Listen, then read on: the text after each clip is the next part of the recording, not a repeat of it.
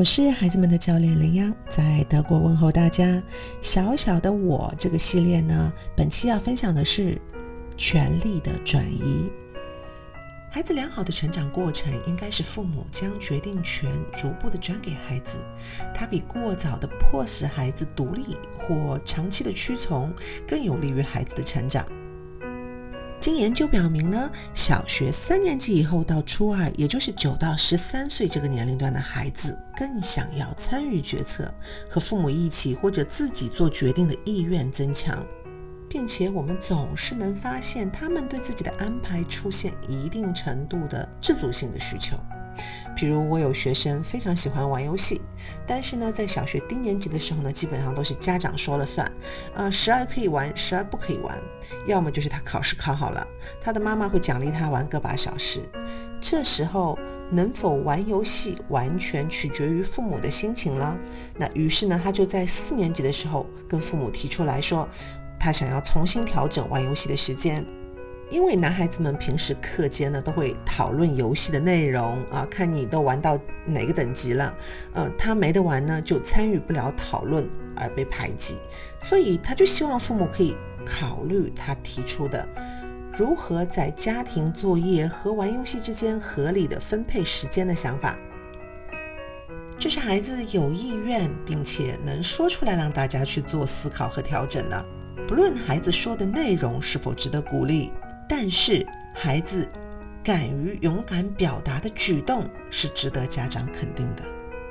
我还有个学生呢，是因为零花钱的缘故，他跟我说，别的同学都好多零花钱，然后啊，我是我们班最穷的，他们都喊我穷鬼，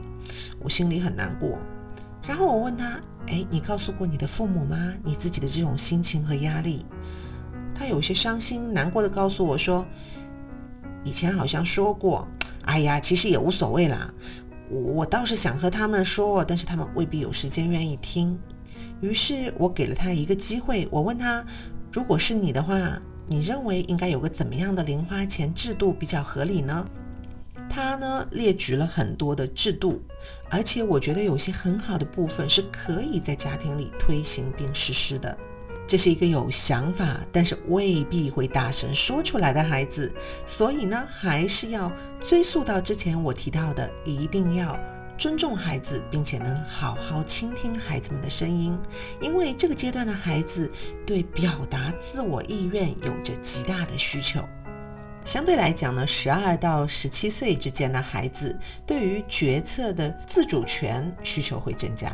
而且呢，会更倾向于做不受父母影响的决定。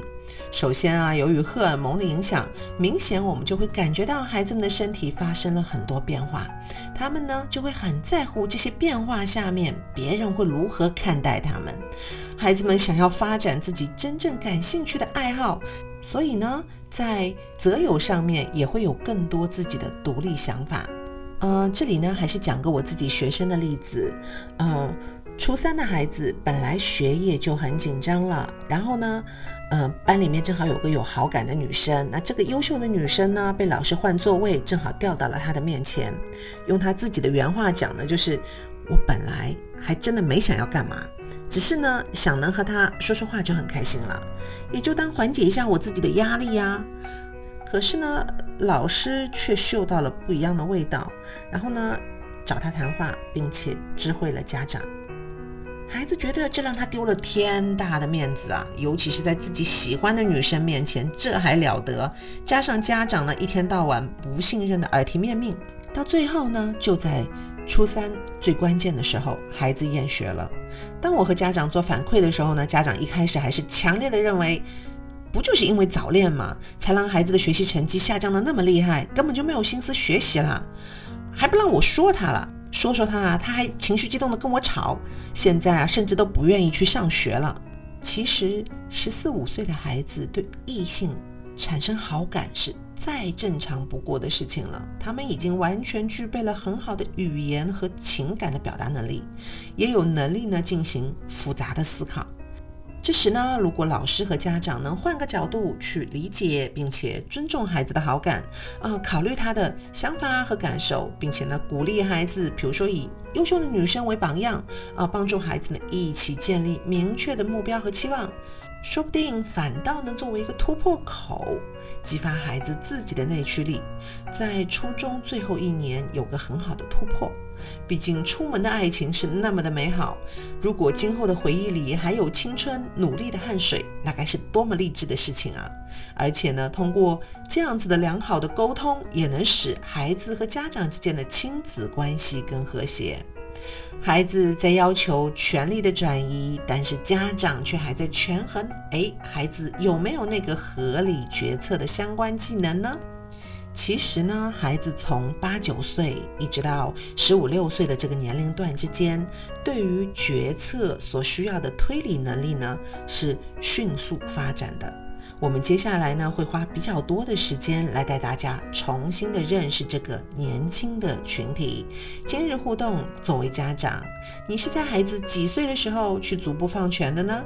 效果又如何呢？我很好奇，能听到你的反馈声音。